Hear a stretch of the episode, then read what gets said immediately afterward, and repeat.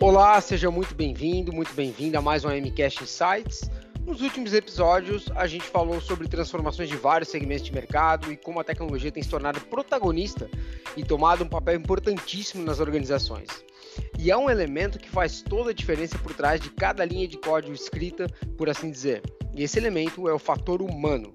Por isso, hoje, a gente vai falar de quatro tendências para 2022 aqui no MCast Insights. A primeira delas é RPA, ou hiperautomação, a segunda é inovação digital, a gente vai falar também sobre aumento dos canais digitais e, por fim, de diversidade. Mas para falar sobre esses assuntos, eu não estou sozinho não. Hoje eu chamei para esse bate-papo não só uma, mas sim duas colegas de trabalho. E como as duas são do time de marketing, nada mais justo do que apresentá-las de uma forma diferente, não é mesmo? Então, falando da primeira, ela é apaixonada por viajar, tem um passaporte bem carimbado, já estudou no exterior, já fez dois mestrados e é uma das pessoas mais engraçadas e competentes que eu conheço, além de uma baita profissional. Ela é responsável por toda a estratégia digital aqui da MCOM, ou seja, tudo que você lê, ouve ou assiste tem as mãos e o cérebro dela. Ana Clara, seja muito bem-vinda e obrigada por ter topado o convite. Oi, Ramon. Oi, pessoal. Muito obrigada, então, pelo convite para estar aqui nesse MCast.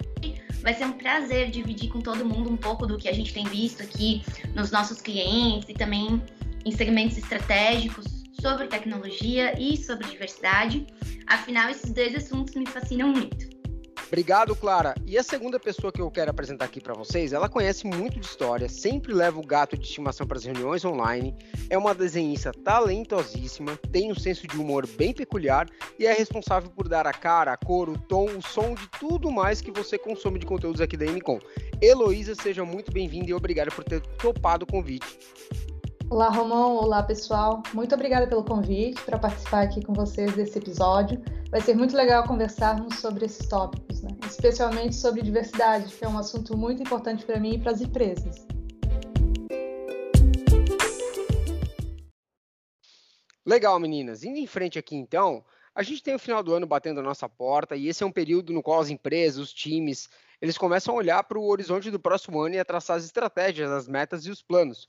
E o contexto em que a gente está vivendo, ele é caracterizado pelo papel essencial e protagonista que a tecnologia passou a ter para acelerar a transformação digital nas organizações. A nossa atuação, a atuação da MCOM, que vai do core ao digital, com grandes empresas de vários segmentos, faz com que o nosso time aprenda cada dia mais sobre o dinamismo e agilidade que os negócios precisam ter é, para conseguir acompanhar o mercado.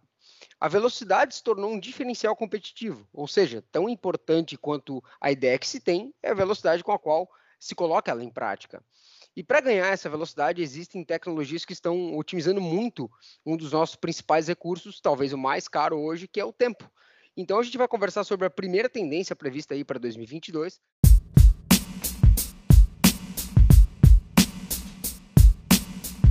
Clara, nesse contexto, uma tecnologia que tem auxiliado muitas empresas é o RPA, é certo? Exatamente, Ramon.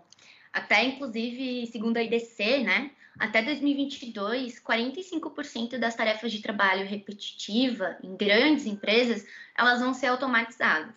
E a gente tem visto isso muito aqui nos nossos clientes, né? É, que a maioria dos gestores ela tem percebido que precisa deixar aí para os robôs as partes mecânicas e repetitivas do trabalho e para as pessoas, as partes intelectuais e criativas. Então, é muito comum ter, por exemplo, um analista financeiro fazendo muitas tarefas operacionais, menos as análises financeiras que eles têm que fazer, o que acaba saindo muito mais caro para a organização no fim das contas. Inclusive, um dos nossos clientes, que é uma grande produtora de aço, eles tinham o seguinte contexto: mais de 500 notas fiscais eram emitidas por semana e elas precisavam ser comparadas com o que foi faturado para os clientes. Agora tu pensa, imagina fazer isso manualmente, né? Ou a empresa ela tinha muitas pessoas realizando a tarefa e correndo o risco de errar, né? Porque vamos lá, todo mundo erra, né? Humanos erram.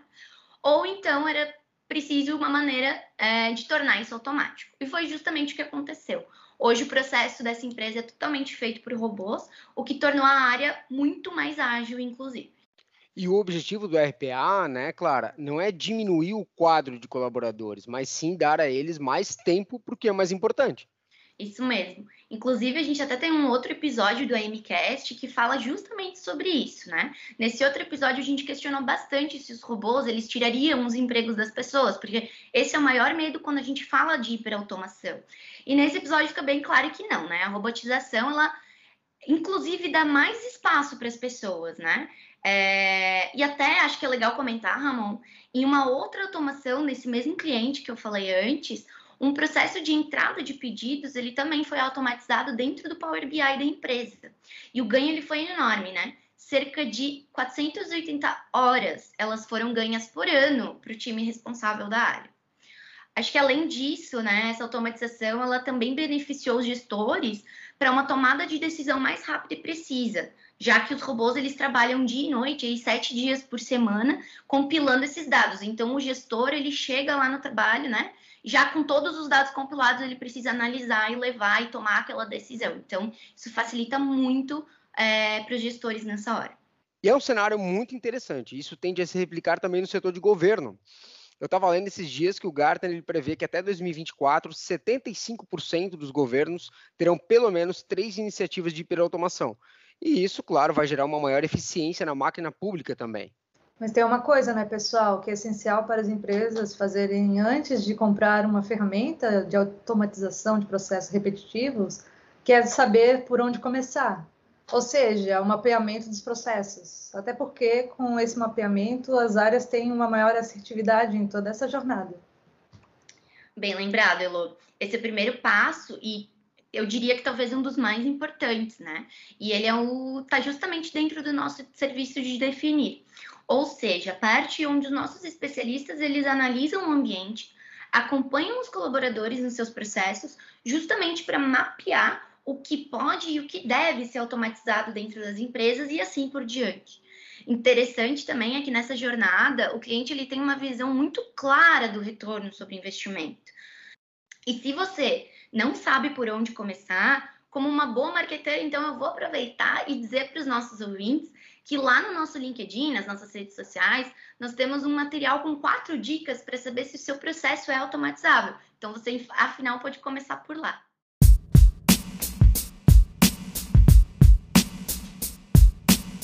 A nossa segunda tendência tem a ver com inovação digital, onde o aumento da produtividade receitas e a otimização de custos se tornaram premissas que eu percebo que a maioria dos segmentos de mercado é, é, tem em foco.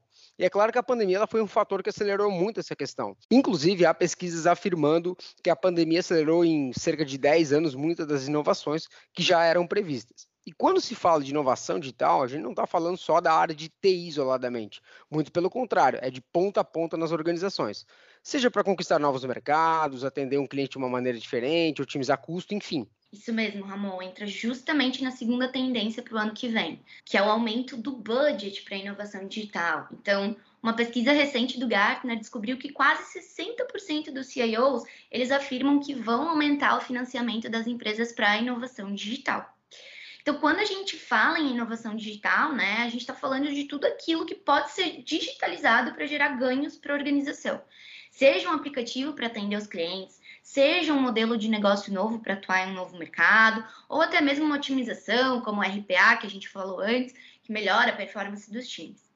E acho que o mais curioso é que as áreas de negócio elas também começam a se tornar áreas com frentes voltadas à tecnologia propriamente dita. Ou seja, a digitalização ela não está mais só na mão do TI, isso acabou, mas ela está também por todas as áreas, permeando todas as áreas da organização. Até porque tem uma coisa bem importante que falamos lá no início, a velocidade. É, mas para isso acontecer também, as empresas estão cada vez mais incentivando a experimentação, né?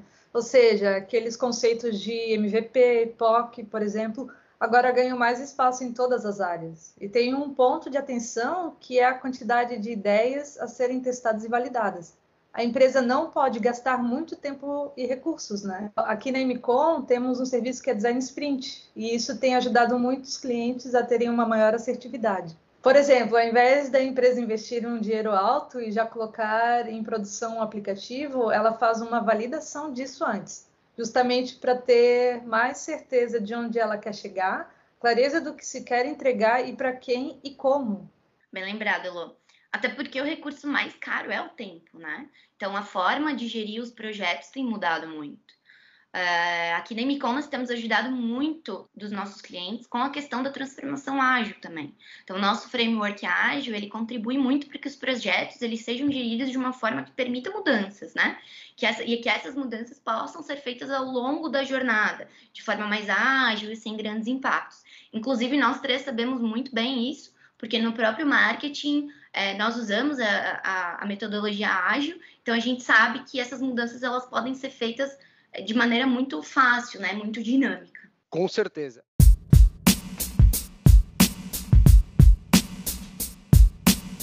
E vocês falando sobre agilidade, inovação digital, POC, MVP, isso me lembrou muito da nossa terceira tendência para 2022, que é o aumento dos canais digitais. E se a gente parar para olhar nas lojas virtuais, seja Apple Store Google Store, hoje tem aplicativo de tudo quanto é tipo e empresa.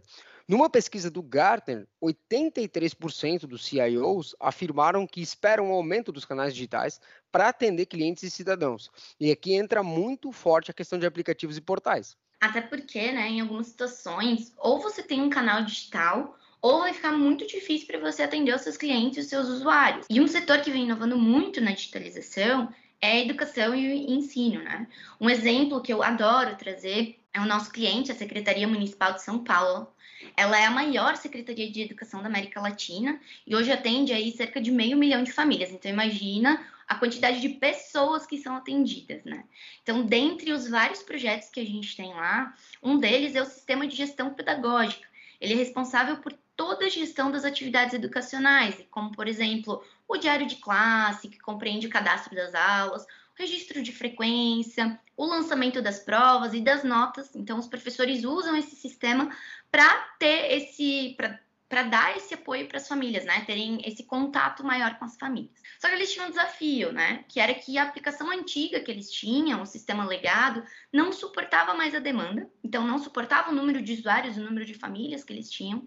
Esse, esse outro sistema ele era lento e ele estava impedindo novas funcionalidades e também novas atualizações.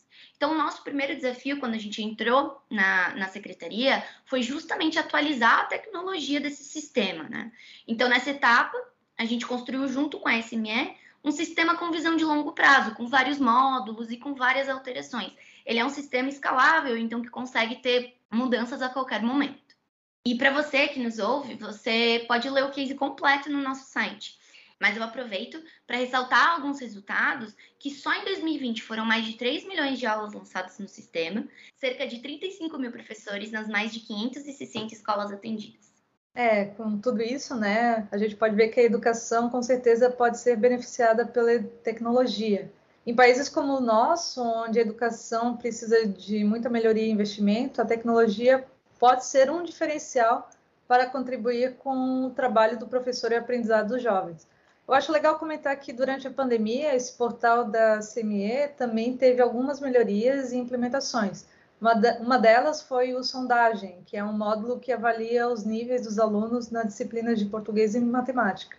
Além disso, também foi feita uma integração com o Google Classroom, que acabou sendo utilizado durante a pandemia por várias instituições de ensino, iniciando esse processo de ensino em plataformas digitais então, provavelmente teremos uma integração definitiva do sistema CME com o Google.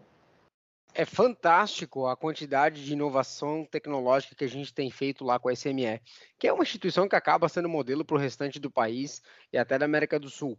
Vale ressaltar também que são vários portais, aplicativos de busca de creche, uniforme, alimentação, enfim, é um, um, projeto muito robusto que a gente tem muito orgulho de poder contribuir. Um abraço para o pessoal da SME, inclusive, se estiver ouvindo, Mudando de assunto, vamos falar da nossa quarta tendência? Só se for sobre tendência de diversidade para as empresas em 2022, Ramon. Bora.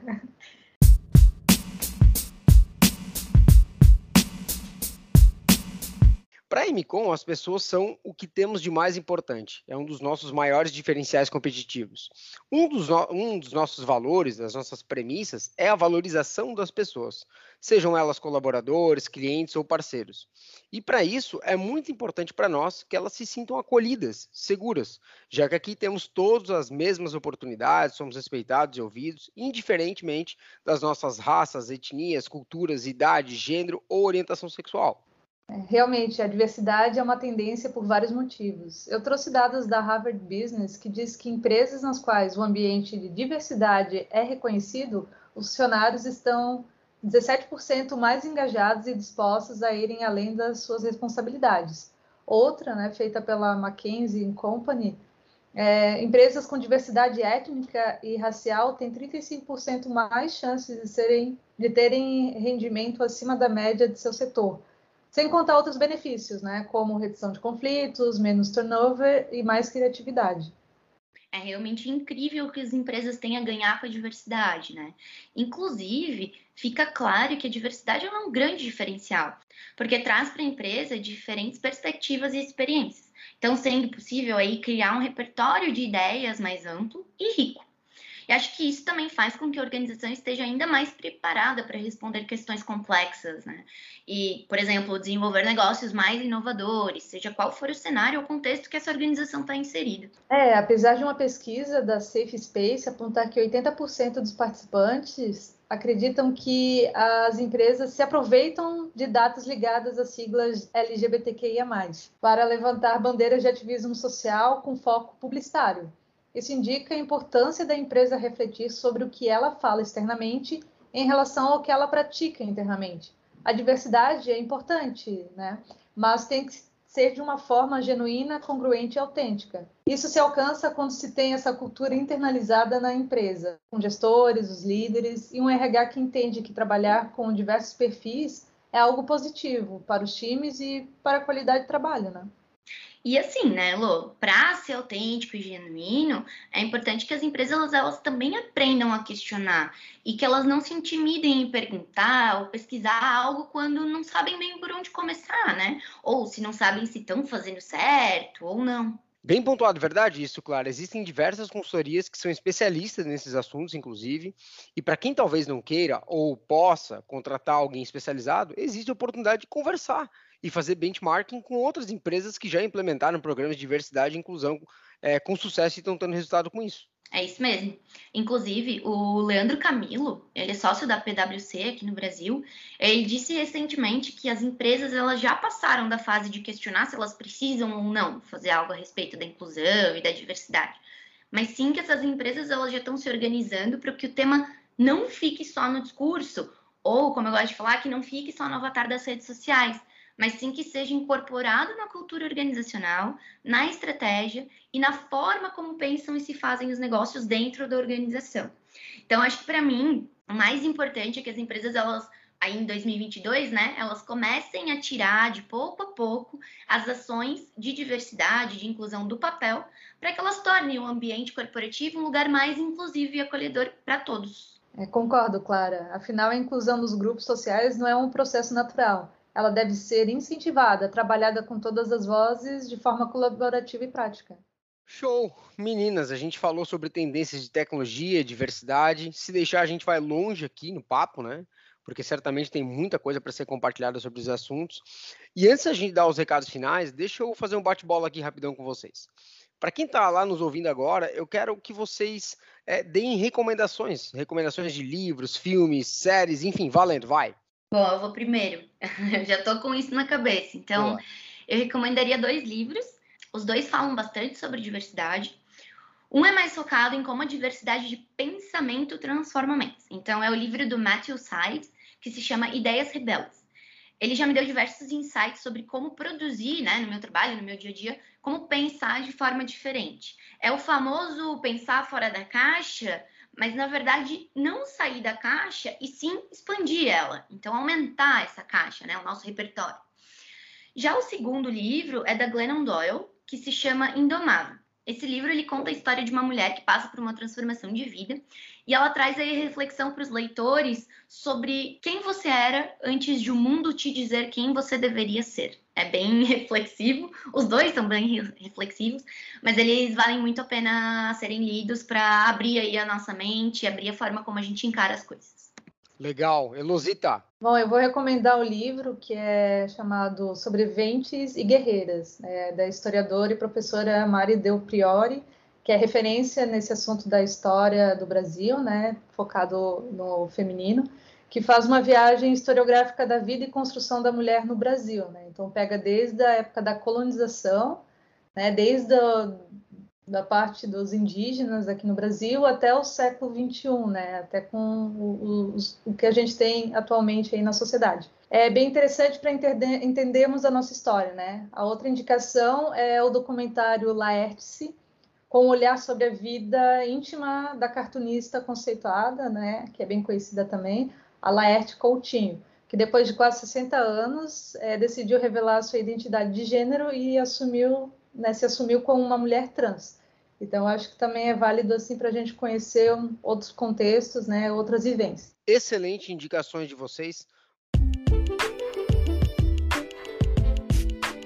Foi muito legal conversar aqui com vocês. Eu sei que a gente se encontra todos os dias lá nas reuniões do time e outras, é, mas foi muito rica a participação de vocês duas, de verdade, é, aqui no MCast Insights. Brigadão mesmo. Obrigada, Ramon, aí pelo convite, viu? Então, até a próxima.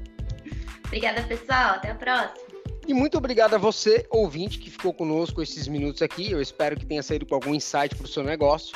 E aproveito para dizer que se você tiver alguma dúvida ou sugestão, é só mandar para a gente. O e-mail do contato é amcast.mcom.com.br. Um grande abraço, saúde, sucesso e até o próximo MCast Insights.